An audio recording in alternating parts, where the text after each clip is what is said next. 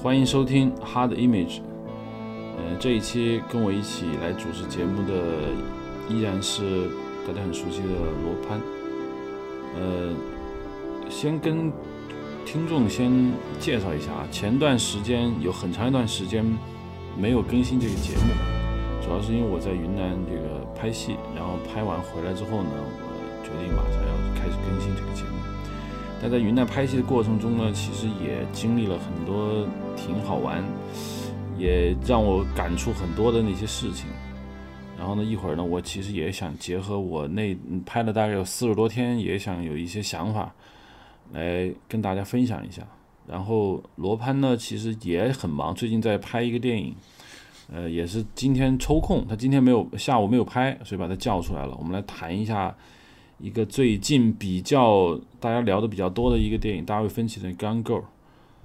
呃，你看过这个电影吗？看过。呃，其实我想跟你聊的呢，就是，然后我们现在我们现在电脑前面正在放这个电影啊，就是我先说一下我对这个电影的感觉，因为我在知乎上也回答过这个问题，就是我一直觉得大卫芬奇的电影吧。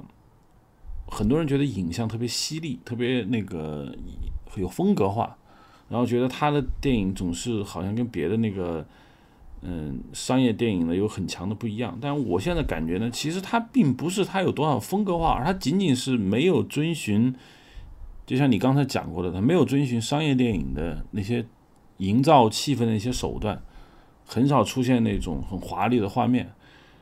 我觉得没有太多的那种。大家所想象的那种经过了刻意雕琢过的那种影像风格，好像就是一个很正常的。尤其在这个《Gun Girl》里面，我觉得看的是比较明显的。他以前拍的《七宗罪》，我觉得还是有一些气氛营造，但在《Gun Girl》里面就彻底没有了。因为这在云南拍戏，我们那个摄影师也是每一个镜头基本上逆光啊、侧逆啊都做很长时间。我不知道。他这个电影从你的专业角度上来看，你觉得他的影像是否经过了很长时间的这个雕琢？嗯，他首先进行了很长的精神上的准备。嗯，就从技术上来说，影调的复杂程度其实没那么复杂。就美国商业片来说，就是这么大投资的电影来说，它影像相对是简单的。但是它，我觉得这个简单还是不简单。它不简单在于美学上的思考。嗯，比如说我看了一个资料，就是说他这个摄影师和这个导演他们合作了很很长的时间。其实大卫芬奇的影片的类型也有不一样的，《搏击俱乐部》啊，像《七宗罪》啊，还有包括后面拍的几部，它还是不一样。包括那个叫《Panic Room》是吧？Panic Room，《Panic Room》，还有那个智力游戏，那 Game，就他跟现在的他最近拍的几部电影，我觉得影像就不不一样。嗯，就是。我看了以后发现，他们其实这个摄影和这个导演他们聊的更多的不是我们怎么去做。他有个很重要的话，他说：“好的合作不是怎么去做，而是为什么要这么做。”嗯，这是他们要核心要讨论的。所以我看了《刚哥肉》以后，我感觉，首先在美学上他们准备的很充分，就是他们要达到什么结果，这个结果他用这个方式有没有完成？据据我的了解，他们要达到的目的是冷静，嗯，真实。嗯，最后给你一种不寒而栗的，这是他们要达到的结果。就这个电影其实想拍的一个，因为看他的故事啊，最后给你的答案就是，其实很多世界上的这些夫妻处于这种很恐怖的一个状态，他想给你这么一个冷冷的一个事实，他要你相信他是真的，他要你相信这是美国很多家庭发生的故事。嗯，所以他在影调上一定要跟生活保持比特别特别近，非常非常接近。但同时他又不能像生活，就是他要把视让观众的视觉中心放在人上面。嗯，这就是他要做的事情。所以我所以我看就是他的美学准备的很好。嗯，总体让我给我感觉是冷冷，嗯，但是很明确，他的影像很明确，没有什么特别，就是比如说。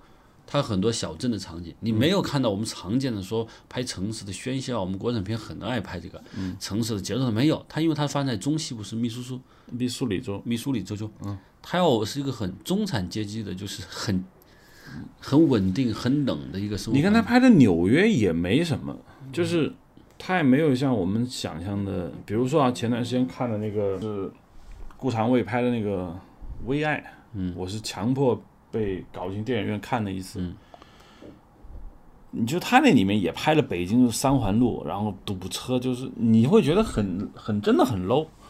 啊，对，就是这是美学准备，就是嗯这个摄影师他和导演他们要求这个结果，所以我看了，我发现我达到了这个结果。首先让我感觉这是个真实的故事，对啊，它里面的纽约，你感觉不到他在纽约拍的，但是实际上他是。然后他也不去刻意去渲染纽约和密苏里的这种反差，嗯，好，你说的那个就是城乡对比，或者嗯说那是很就不高级的一种思想。嗯，对大分就是这种电影，还是说这完完全不在这个语境上讨论话题了。就对，还有一个这个片子有个比较大的一个特点，就是它是六 K 来拍的。它为什么要用六 K 来拍？我觉得他们用六 K 拍就是要获得更多的细节。嗯，就影像上不要求光效，但是要求细节，要求但更真实但。据你以前的观点，其实分辨率是无关紧要的一件事情。也对，分辨率就是无关，是因为你首先没有把故事先说清楚。嗯，但这部影片，当然我我看到的是个电脑看的啊，其实是不是六 K、四 K 我也看不出来，我只听说。但是我在一些资料里看到说，他用六 K 拍摄的更多的目的，首先是当然是为了后期更有更多的余地调节画面。嗯，比如那他导演甚至可以重新构图，用六 K 拍的。因为我可以截到一部分。对我在用两 K 发行，我基本上是可以我任意调节我的景别。嗯，还有一个就是，他让他用光很真实，很多暗部，嗯，他需要更多的细节，让观众觉得更接近于生活。嗯，这可能就是说质感本身在说明问题，不是影调，是质感本身在说明问题。就是我我觉得这部电影从商业气息来说，基本上，嗯，在美国属于一个比较中中间状态。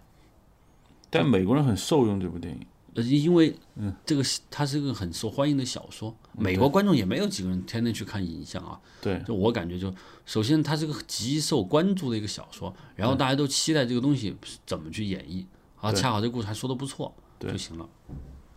对，就是从他的影像上看，你我的感觉就是说，好像中国摄影师跑到美国，给同样的时间和条件，其实我觉得也也拍得出来。但是那是说个别的画面，但是你从整个影像的整体感觉上来看，因为它有很多不同的场景嘛，但每个场景你其实你觉得啊，真的就是它的风格是非常统一的。那这对于这对于我接触到的中国电影来说，其实就挺不得了的，因为你知道中国电影常常出现一种什么情况，就是会夸张某一个氛围。黎明，我就那都大家都已经知道黎明要怎么拍，然后内景屋里放很多那样的，又是夜内台灯，或者是呃黄昏，或者是怎么样，就是你都会很夸张。但这个电影就觉得它没有夸张，它也就是给你看到了一个你大概觉得很很平淡无奇的这样一个场景，我甚至连都看不到太多那种强光源。对他要模拟，说他首先要模拟真实，他近百分之百的模拟了一个真实，但他的真实还是有不一样的，比如说后面他有几场夜戏，嗯，在几场夜戏，他是还是把视觉中心往人身上去挪移。其实除了光效，还有一个镜头语言，就你的镜头语言在说什么就很重要了。你用比如说一段故事，你用一个近景和一个中景来表现，嗯，这就对这个台词、对这个表演、对这个生活状态的强调都不一样。这还不是说它就是完全是真实，就是它这个电影的镜头语言本身也比较平实，就是它一般说来就是，尤其它里面有有一些镜头的运动啊，运动很慢，也很规矩，就好像是一个没有太多想法的人拍的这么一个电影，就是我该给什么我也就给了，也没有太多的这样一个乐一个一个一个新奇趣在里头。因为这次在云南拍戏，其实我遇到这种问题，就是老板会看你的素材，会看样片，然后他会说这个拍的太像电视剧了，然后说啊这个画面没有感觉。如果我觉得单拎出《钢构》里面的很多画面，你觉得是没有感觉的，你只能把它组接起来，把表演什么东西都放上去，它很多画面就显得很像那种中规中矩的那种镜头。这个你你你刚才说那个说没感觉，这个是这是太业余了一个评价，就因为电影的本电影的影像的本身真的不是靠一个简单的光影啊运动感，是就是因为拍的不好，用了一些手段，大家以为这是电影感，嗯，实际上就会说你要用运动，你要用逆光，你要什么的，那完全不是不是电影感，那就不懂电影人才会这么去说。嗯，我看的《钢构》里面就他还是在修饰啊，你说他的很多刚才我们看到的一些内景，嗯，人站在一个门前，地上有个影子，门的影子，而且影子比人还高，只说明了一个问题，就是放了一个底比较低的光线，底光往上。他为什么这么去拍，我也不明白，他完全可以把影子消掉，但我觉得他是为了柔和。真正的屋里头是很暗的，嗯，外面窗外屋里都爆得很厉害，他还是这么去控制了，只是他认为。我保持了一个柔和的影调就够了。嗯，这个多大分寸上跟生活的距离有多少，这完全是电影人的对电影的认知的一个分寸把握。嗯嗯，对我看他的影像很少出现逆光、侧逆，就是给的大很长时间就是就感觉就是未经修饰。我不知道他到现场是不是其实也修饰过了，比如反差他会控制一下。呃，对。嗯，你看这种环境下人脸，嗯，还是很柔和的，对，那当然是修饰过的，但是他看不到灯哎，比如说，嗯，你镜头摇过去，发现整个场景是没有摆灯的，他的灯从哪来？这很多灯在地上，嗯，桌子那儿打了一个台灯，把那个台灯灯泡换了，桌布反弹光就够了，因为现在的摄影机的感光度非常非常高，嗯，基本上一个环境内，你看这桌上就这个灯，嗯，能拍上戏一点问题都没有。就使得变得简单了，非常非常简单，就这一个灯完全可以拍摄。但是我们不敢，我我知道，我觉得中国摄影师不敢，就觉得太平。呃，对，还是不自信吧，就是还是一种不自信在里头，觉得怎么拍不像电影。我觉得可能由于就是对故事本身，包括或者美术场景或者是演员的状态的不自信。嗯，造成了他觉得需要用一定的技巧去掩盖它。对，嗯，很多场景我感觉他用灯是非常非常简单，基本上是控制了一个反差，嗯，就完了。嗯，这个本身对于我们对于我个人来说，嗯，说罗盘就你来把这个灯放在能不能拍？我我觉得以我现在能力完全可以做到。嗯，但导演不答应。嗯，导演过去，但他也可能就没说。就就拍了，对。如果导演完全把注意力集中在故事上，嗯，他肯定就不会说什么。嗯，如果他觉得我希望这个片子要拍出个什么样，比如说这个影调拿去拍《微爱》，那个顾导一定不干。就这个地方哪有商业啊？观众跑进去看很沉闷，一点都没意思。要要，因为我们说那个这这个《微爱》它的主要的观众群是二三线城市，二三线城市他要看到城市，看见微信，看见爱，靓男俊女，这是他们的消费需求。所以这种东西他就不会去接受，而这个钢构的这个观众群，其实都是在城市里生活了几辈子的人，他对这种中产阶级应该是，他其实过的这种日子是比较成熟的，所以他想看到的画面，我觉得要不就是做那个像超级英雄那样的电影，要不我觉得就那种像比如像威亚多次提到这个威亚，就是说觉得我们还是用一种对于。那微案里面有个很重要的一个，你看看过没看？没看。里面就是呃东三环吧，各种大楼，什么那个建外 SOHO，然后女主角 Angelababy 开了一辆那个牧马人吉普，在那个东三环的那个堵车的路上在叫唤，然后又跑到北影厂门口，然后什么王宝强出现一辆加长的奔驰，然后说，你就发现。这代表了谁的想象？我觉得顾长卫完全他的境界早过了，他不会觉得这有多好，但是他依然还要拍。你说的是给那些二三线城市的人去展示一下，所以就觉得画面很脏。他有这方的欲望，就是说他们有这方面欲望，认为这样会吸引东西。本身我觉得还是有一个对现代电影的认识，嗯，就他们不一定真的想，真的在每每天研究现代电影走到哪一步了，不一定的，不一定。对，咱们就不骂他们了。反正什么前前辈就说，不是所有的电影工作人员都在去研究电影的现代性。嗯，他们是研究电影的现实性，就是能赚钱，怎么怎么哪些哪些元素能达到这些东西，还有植入，嗯，你刚才说牧马人啊，对这些东西，植入植入厂商他就他他没有一个特别好的一个机制可以把植入产品和剧情结合起来，嗯，对，就是这样的，所以。因为它缺乏现代性，所以你看电影的时候，你把这种电影和大卫芬奇这种《干 o 这种比，那显然是不科学的。我知道不科学，就是就是你我有时候我特别想跟电影剧组的人说，我们拍的干干净净一点，我们不要那么多的调度，我们演员的服装不用，他们总觉得我要换衣服，你知道吗？或者演员的服装一定是那种。就你很难解释，就是说我为什么要穿的一个简单的衣服，他就觉得有钱人一定要穿成什么样，或没钱的人怎么样，很图解，把这个电影拍得很干净，然后不用那么多的道具陈设，呃，我们注重这个空间结构的这种关系，很难做到。你比如像那个《干够》里面的这些出现的这些场景，我觉得你没有太强。比如我们要拍警察局，一定会安排各种群众演员。在前后景穿梭，或者背景还有一个某某这个流氓被警察带走，他他没有。嗯，对，嗯，这是对一对电影认识的一个水水平问题。你就看这个警察局的影调，其实我相信美国警察局真是拿纪录片去拍，没那么漂亮。所以他的人坐在那，人是亮的，背景是暗的。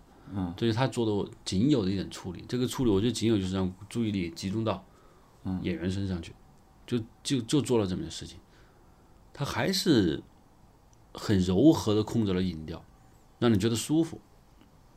如果一个类似于这样的电影放到中国的电影市场上来拍，影像大概会是个什么样子？可能有两种，第一种有一种导演就是他说我要极度生活化，有可能是肩扛，有可能是就打很少的灯，嗯，就是有粗糙感、颗粒感，就会是这种一种方式，嗯。还有一种方式，像我觉得像王小帅他们导演，他们拍的有时候也很，机器就放在那不动，嗯，很冷静，非常非常冷静，嗯，影调控制，呃，可能比这个要直接一些，嗯，墙白就白了，人就是这样，有可能会是这个结果，但是不会拍的花里胡哨是肯定不会的，对，嗯，就他那个电影的影像就有一种。你大概用什么词汇来？我觉得他的影呢叫精致，就是说非常的精控、准确。对对对，嗯，我就是叫精确控制吧。就你看他的很多中景的景深控制，后景虚到什么时候？前景一个中景可以把后景控制的比较虚，嗯，人是实的，但是又不是大特写，就是你首先就要对这个光学镜头很掌握，用超用那个比如说用超焦距的一个角角度来拍，嗯嗯。还有一个就是影调前后对对比，嗯，我们要不就控制的很大，后景很暗，人非常非常清楚；要不脸上加各种色光，就他没有，他就是我觉得叫精确控制，控制到刚好像部电影，又刚好又接近生活，是这样的。就有一种感觉，就是大卫芬奇本人自身的风格也在发生变化，他早期的作品。比如《异形三》可能就不是这种感觉，然后《七宗罪》也不是这种感觉。呃，《七宗罪》很著名的，就是说那个图书馆里面不是放满了台灯吗？嗯，可能他现在在拍，就已经不会再用这种技巧了，有可能的。因为上次看到他一个采访，他他说，Game 拍 Game 和 Panic Room 的时候，他说他还不太懂拍电影，然后有人问他说。呃，你拍那个《Fight Club》就搏击俱乐部的时候，人都觉得是神作，你觉得怎么样？他说那个电影也不太好，甚至他觉得，嗯，那个本杰明·巴顿那个他也觉得不太好。他觉得好的是《龙纹身女孩》和这个《Gun Girl》和《十二宫》，他特别喜欢。嗯，就他本人也在不断的抛弃他以前那些技巧层面的东西。你看现在，你看这个影像。很柔，很很干净，然后也没有任何的特点，但是呢，可能它出自于一种自信，而这种自信呢，我觉得现在是一种新的风格，可能就诞生了，就是你说的，他用六 K 拍，它的像素特别高，然后它整体让你感觉这个画面已经到了一种好像在多一点或者少一点都不能的那种程度，很精准。而这种精准本身并不是一种风格，而是它就是要一种很高级的记记录，是不是这种感觉？对，就说了，就是他，我觉得他找的就是生活和自然生活和电影之间的那个分寸，就电影和生活之间的分寸度是很大的。你往生活多走点，就是拍的比较纪实的电影；往电影多走点，就是很电影化的电影。中间还有一些灰色地带，就他控制的范围可能就是他像生活又像电影。嗯，这个方式让你让观众就是带着冷静思维的观众走进电影的时候，他认为这是真的，同时他又不他又觉得这是农是概念化的生活。对，修饰或者过的生活，但是这个修饰就像一个会懂得打扮的人，他基本保持他身体的原貌，但是略微做了一些修饰，他出了门，赢得大家的喝彩。就差劲的人，把自己打扮的完全面目全非，要不就完全是不管就出去了。对，他是这么一个样子的电影。就它保留了生活的原貌，同时又做了一些电影化的处理，但他控制的那个度正好是他自己的那种度，就是他的电影其实看上去完全真的很平淡无奇，也没有什么。对刚过我第一次看的时候，其实看到快一半的时候，我也没觉得这个影调有什么，我真的不觉得这个影调本身在可以拿出来说事。嗯，确实没有。就你看完以后，你回想起来，大家通常会就会这么去想个问题：哎，如果他拍成不是这个影调，他能完成这个结果吗？我觉得不不是这个样，照样可以完成这个结果。对假如我们想让它拍成黑白片啊，嗯，他找罗杰·狄金斯来拍，他照样可以达到一模一样的结果。就罗杰·狄金斯拍这个电影会会怎么样呢？我觉得罗杰是的确是拍的比这还要淡雅，就更淡雅。更更淡雅，反差控制人物还会略小一点吧。嗯，罗杰·狄金斯的情怀，嗯，更多一些。就这个里面的这个影像，嗯，怎么说？他我不能说情怀少一点，这种影像更加写实。罗杰·狄金斯会影调会更柔和一些。嗯就是罗杰·狄金斯其实说电影化处理上比这个要多一点。要多一点。嗯，就他罗杰，他老一代的摄影师，他还是有一种那种电影化的感觉，对这个里头就很少了。这是否是一种新的电影摄影的发展的方向呢？还是说，这就是属于他们这几个人玩耍的这么一个标签？因为可能我们对美国电影看的并不多，我们能看到的美国电影，嗯，不多。就美国的很多片子摄影是不是跟这个类似的，也有可能是一样的，有可能很像，就我们不大关注。格式范商的店，我跟我就印象跟这有有些地方就比较接近的。就格式范商的没有，我们没有那如此清楚的看过他的这个画面，因为我们当看到他的那个画面经过了多少次的这种转换格式，我清晰度也不高。但这个你就觉得特别像，好像都不是镜头，是就像有一个窗子，直接给你把美国那个生活中给你开了一个长方形的窗子，然后你就直接在那看，你感觉不到任何的说它有修饰。确实有这种很强烈的这种感觉。你看刚才这个背后镜头，嗯，他们的新闻发布会的这个背后镜头，这是一个到腰的中景，但是景深控制的，就那个后景是虚的，啊，那也没有多虚，也没有多虚你还能看得比较清楚。对，这这就是一个电影的控制，就导演可能希望能看见整个场面，又希望微微的把这个控制一下。嗯，有一点紧身的感觉。对。然后这部电影唯一比较异化的地方，就是那个女人开车，你有没有印象？很亮我对那个印象我感觉有点奇怪。啊，就是突然间是不是梦幻了起来？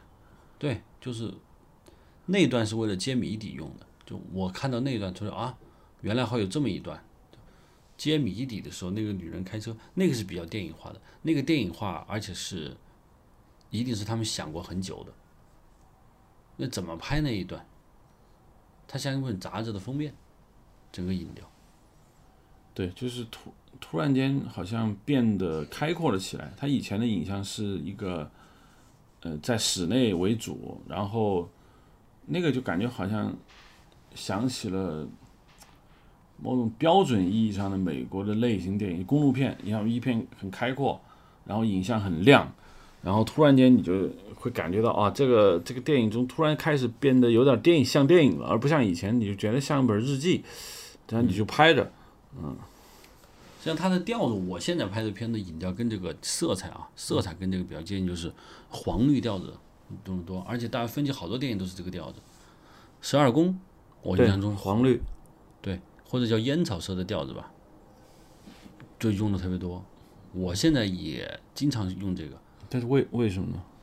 就这个其实，嗯，说难不难，因为我们现在经常用五千六三加二两个色温来拍，要不是偏暖，要不是偏冷。实际上，你用四千三的色温拍暖调，就是这个；拍三千二的那个光源出来就是这个调子。对我好像用艾丽莎，我们拍的时候也是现场就用四千三在拍。嗯，它经常出来的就是在黄绿色的调子，而这个黄绿色的调子，有的人他认为不好，可能就把它把它掩盖了。我不希望出，但这部电影他把它保留了。黄绿色调的主要原因是因为现在用的荧光灯很多。就我们各种那个荧光灯泡，它的室温都在四千左右。对，嗯，你用三千三千多拍四千多的时候，你就会发现它发绿；你用五千六来拍的时候，它就发现它偏黄绿。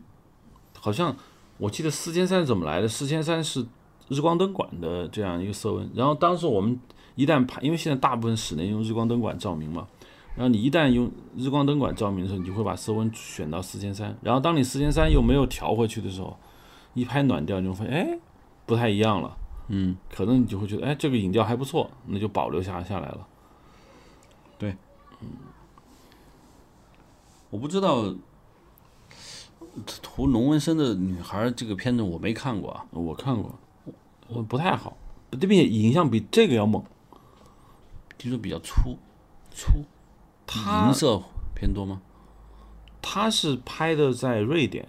它故事好像也发生在欧洲，就是到处都是冰天雪地的，然后它里面有一些很怪异的场景，就是那个女孩被强暴啊那些很怪的场景。但是从总体上来说，它的运镜风格跟这个没有太多的区别。嗯，就是，但是这个电影显得更加的冷静一点，没有修饰一点。那个龙纹身女孩是有，因为跟场景的关系有关。嗯，你看现在我们看到这个就是。这个外景，黄绿色的，对，他或许有一种感觉，这个女人获得解放了，因为她毕竟逃出了那个其实像坟墓一样的中产阶级的这种家庭。这是个很修饰化的镜头。你看刚才，它实际上是柔和的影调，嗯，就太阳照的上是没有这样的，它一定是在那个车上面用了一个比较厚的一个三零三二一样的，让光直接是一个比较柔和的逆光。打在女人身上，然后整个影调是处理成黄绿色，这个可能是后期调出来的，实际拍很难。我现在肯定是不知道他现场拍出来的影像是什么样子。嗯，他是通过后期调整。嗯，这个电影化是让我当时一下子觉得很跳。我也觉得有点跳。嗯，但我有可能就他觉得很漂亮，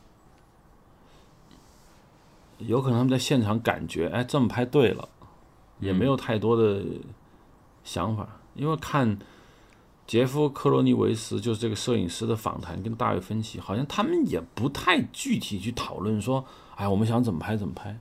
我觉得完全就是一种很细节、细微上面的一种互相认可。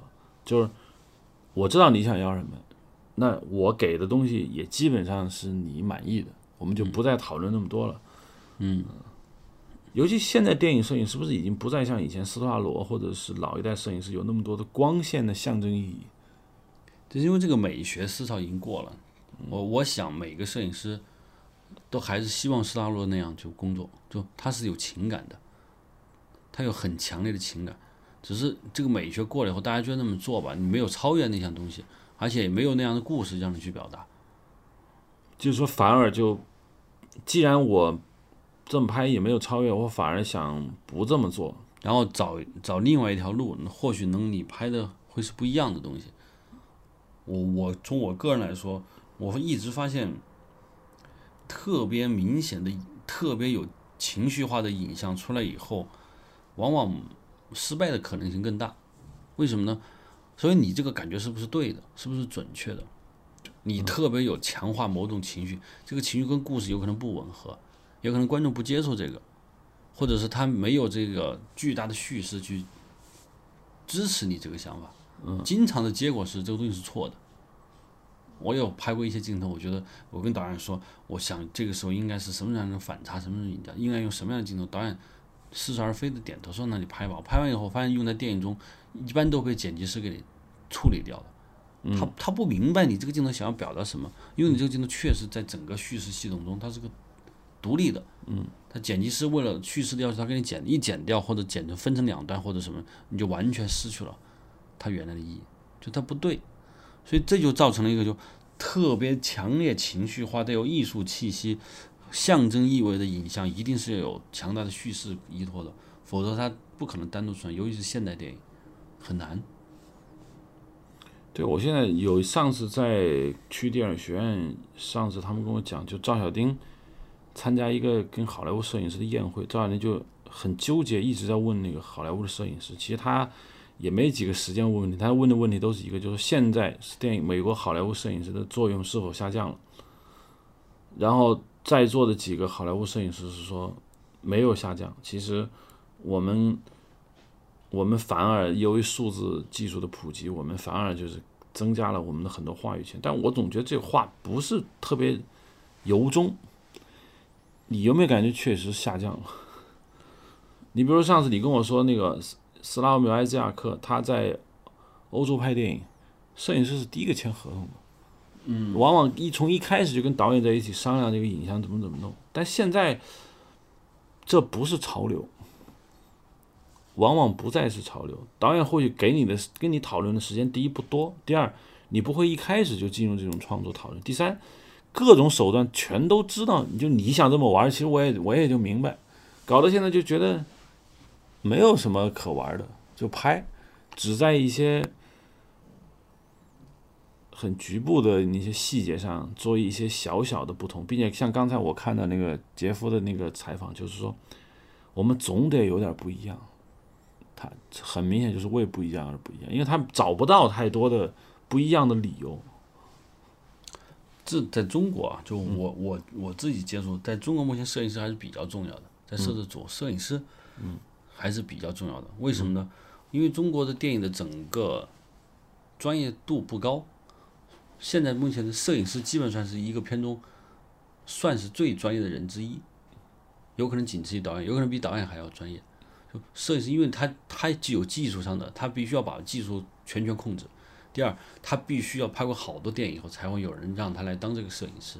他懂得叙事，懂得镜头语言，懂得节奏，嗯，是吧？还懂得。市场需要什么？不能说全懂吧，懂的一部分。就摄影师基往往是一个摄制组中最有经验的人之一。嗯，他绝对不是没有经验的一个人。嗯，这就决定了他在中国现在摄制中，摄影师的地位还是比较高。嗯，他说的话语权也很大。嗯，可是在美国，我就认为就不是这样了。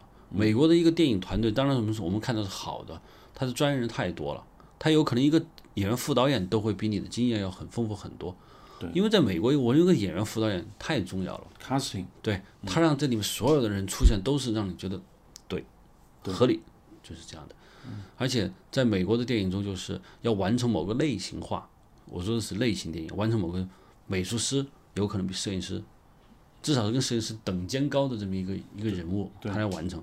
导演有可能不是很有经验，但但是导演是一定懂得。把所有人弄起来干什么？有可能他的制片人，嗯，非常经验，所以这可这就决定了，不是说在美国电影界摄影师位置不重要，而是说在美国电影中摄影师一样重要。对，他不允许摄影师出问题，不懂不专业那是不可能的事情。对，就当那个导演来找到你这摄影师，你就你已经准备一切都准备好了。对，all is ready，行了就干。我对你的审美，对你的技术准备一切。你可能花了三个月已经开始做测试片了，我你就告诉你想要什么，好，做完测试就开始干。他没有太多去讨论，当然不排除在美国电影还是有很多导演和摄影长时间合作，那就更不用说了。但我有时候觉得他们不会真的在讨论。对，说白了就是他们不讨论怎么去做，只讨论为什么要这么去做。你为什么我们要拍成一个很电影化的、非常漫画感的东西？说两句话就完了。剩下摄影师你就去完成这个东西事情就可以了。对，我觉得，并且有时候是这样的，就是说，有时候艺术上的讨论，有时候实际上是一种自己给自己较劲。比如说，你事先你会讨论很多话题，你会要求做这种艺术上的一种风格的探索，但实际上在拍摄现场，你往往会忘忘记。嗯，这点上我跟你观点不一样。我虽然没去过美国摄制组，但是我我敢肯定的说，就是在美国摄制组现场中，摄影师看到的东西完成的一定是他以前。构思好，准备好，跟各个部门提出了你的要求，都可以完成好。大家按照预算分配完成了，出来的就是你想要的，或者比较接近我们想要的。而我们中国摄组，我觉得你说那后期人往往更多。嗯，摄影想了很多想法，到现场一个都完成不了，或者十个中有两个可以大概完成了，各方面都在出问题。剩下的你就是现场去灵活应变吧。我想要这样不行，我想要那样不行。所以说，摄影师经常处于一个要必须要随时改变方案。这个随时改变方案，实施中大约有六七只是出来的东西就是不是你想要的，或者很一般。还有那么讲是有可能因为没到位，反而让你影像不一样了，它就造成不统一。我经常拍片就是这样这种情况。我跟导演说这场戏应该是密度气氛，他说导演好没问题，大家按照密度去拍，都是那些演员要明天要走，拍吧，嗯，怎么弄？那你就要去想方案，这个方案就是看你的经验了。你能迅速的调整一个方案，并且还让导演觉得不错，就是这样的。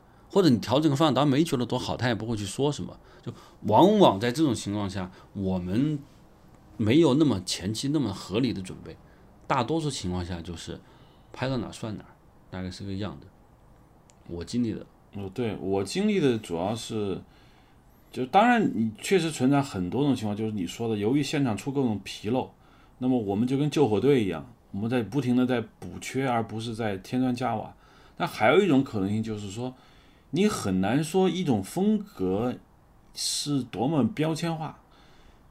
一种风格运用到一场戏中，到底你使用哪些手段，有时候你是很难说清楚的。你最多只能说出一个，比如我们强行在现场去举例子，我们会说啊，可能需要大反差或者小反差，或者是呃。颜色上我们要多一点那种亮色或者暗色，但实际上由于故事本身的主复杂度，没有一个电影故事是那么单一的，它总会遇到各种各样的场景。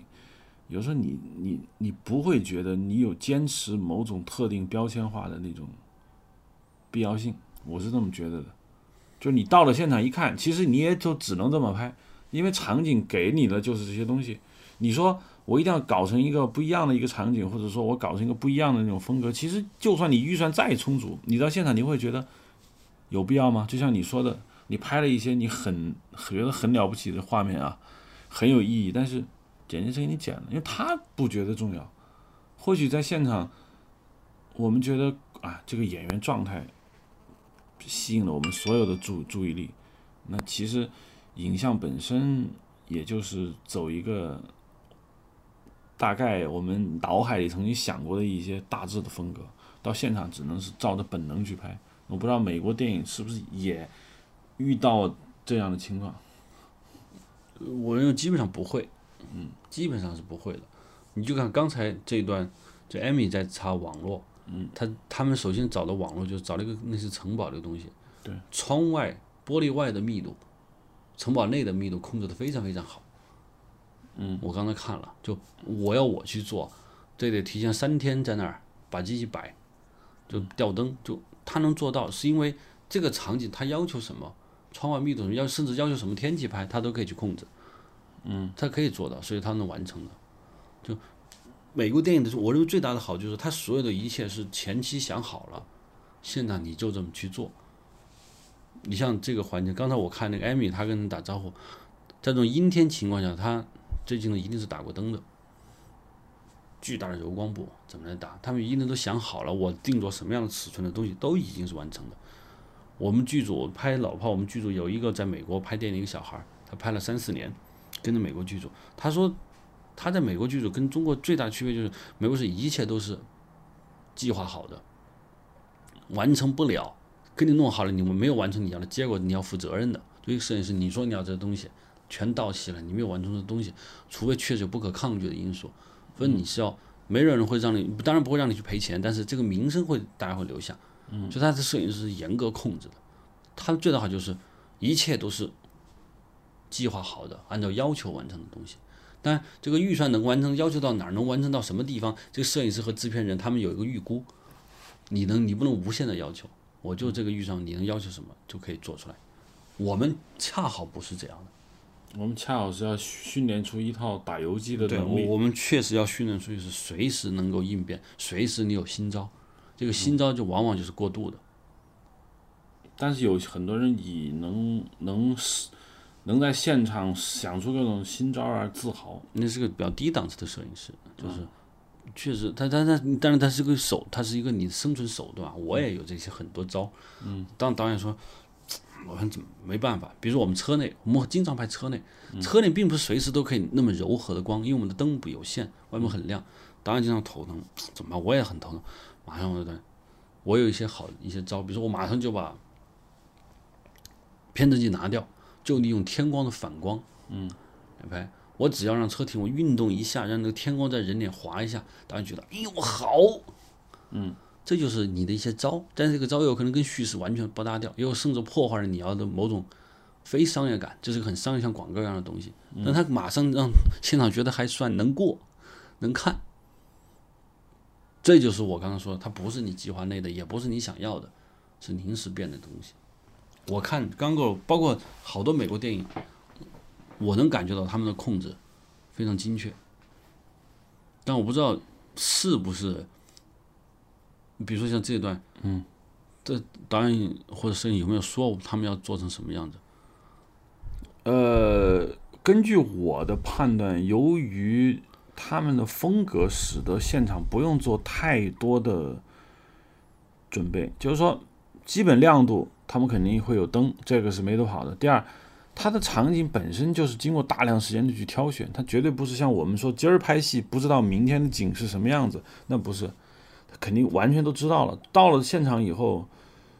我那天在这个 YouTube 上看了一段这个刚购的那个拍摄现场，其实就很简单。我有一些巨大的丝布反光板，确实灯我整个没看见，我不知道灯在哪，或许它藏起来了。那现场就是很简单，嗯，一台摄影机就在那拍。那像这个背景的群众演员，他安排的背景的群众演员肯定是安排过的，嗯，这个绝对不会是偷拍，那肯定是安排过的。但是这对于他们来说，这就太简单了，嗯，这这，但是这个我认为这个背景啊，就是说这场戏就这么两个人说话好拍，关键背景人的密度控制到什么程度，就景深控制到什么程度，这当然不用去细说，不用事先去就往机器往那里摆，这后景怎么控制，这就是一个电影感。我们的我们的演副导演有时做不到，就我经常发现副导演不准就影片啊开始。如果镜头长三十长三十秒是吧？因为前十五秒人走完了，人走完了，后十五秒没人了，就一股脑往上涌。对，那当然就是不专业嘛。嗯，你看这就是纽纽约给了一个很局部的镜头，然后你想国产电影那北京那，你大概能想象他会给什么？就是他们对场景的这种有一个电影，其实我不知道你看了没有，叫做《Tinker Tailor Soldier Spy》。郭将、裁缝、士兵、间谍，就是讲英国反情报的那个电影。那个电影也跟这个钢构特别像，就是说镜头特别冷静，你知道吗？然后呢，整个氛围又很压抑。我看了他们那个拍摄现场，他那个现场就是灯光很少，但是他们对场景的挑选的眼光是非常高的。嗯。就他的影像很看上去很高级，就是我们就说很洋气。那啊又又说回微微爱了，就是你觉得很土，那土呢？我觉得杂乱，在美学上没有一个没有一种考虑。即使他拍的是说几个屌丝男青年在于北京的生活，但是北京其实拍出来也挺让我觉得很失望，就没有任何美感。那我现在也在拍北京，嗯，就。我现在的任务就是在拍北京，我在北京现在四处在拍，我也要遇到车在北京城市开呀，车内车外啊，到目前为止我拍到的北京就是，首先做的就是没有刻意去表现北京的任何的东西，现代感，对，没没有去表现，脏乱差没有去表现，拥挤没有去表现，什么都没有去表现，基本上就是我跟导演说的就是，实际上就是人在城市里头，你怎么就有多少的关注到城市上，过多少关注到人上，嗯，这是我跟导演说的。这我们其实导演也没有特别很明确的告诉我，他可能他都没有时间想这个问题，对，他想的太太多演员的事情了。我要考虑的就是，比如说今天下午就拍最后镜头，就是张浩宇在北京街头骑自行车，就这么一个镜头。嗯，我就想你那镜头中怎么表现一个我们的任务是要表现一个北京熙熙攘攘的大街。导演说要在平安大街拍，我觉得这有点准确，因为第一，平安大街像北京，它又它又不是在胡同，又不是什么 CBD，嗯，它是个中等的街道，两边也没楼，嗯，它是个挺选择是很对的一个环境。但是我们跑那今天下午一看五点钟拍密度是根本没办法控制，说张望那里戳，围观的人拿手机拍的根本就没，后马上紧急就改到了那个鼓楼底下。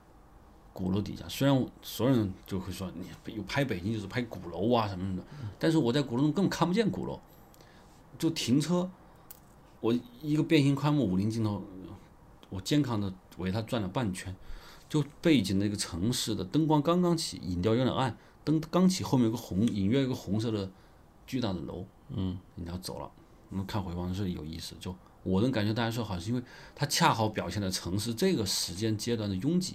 但是呢，你没有完全表表现清楚，它还是有城市的魅力。就我觉得主要是克制，对你把多让观众多少程度的感觉到了城市，但那个演员的表演，他车停在后自行车队里，他在等待，这就是城市的状态。对啊，就是说你不，你比如说像，比如说你问我，那我们怎么样去表现北京这个话题就很大了。就是说，我觉得就是克制，就是说控制住自己的欲望，是一个受教育的人的一个基本的一个素质。我觉得不不会控制自己欲望是一个比较低素质。那拍电影就我觉得高级跟低就在于你拍的很克制，克制不是不拍，也不是放肆的去拍。就当然这个克制是一种度的问题，往往我们就看这个度。嗯嗯，好吧，那我们就今天就聊到这儿。那总结一下呢，就是其实我刚才。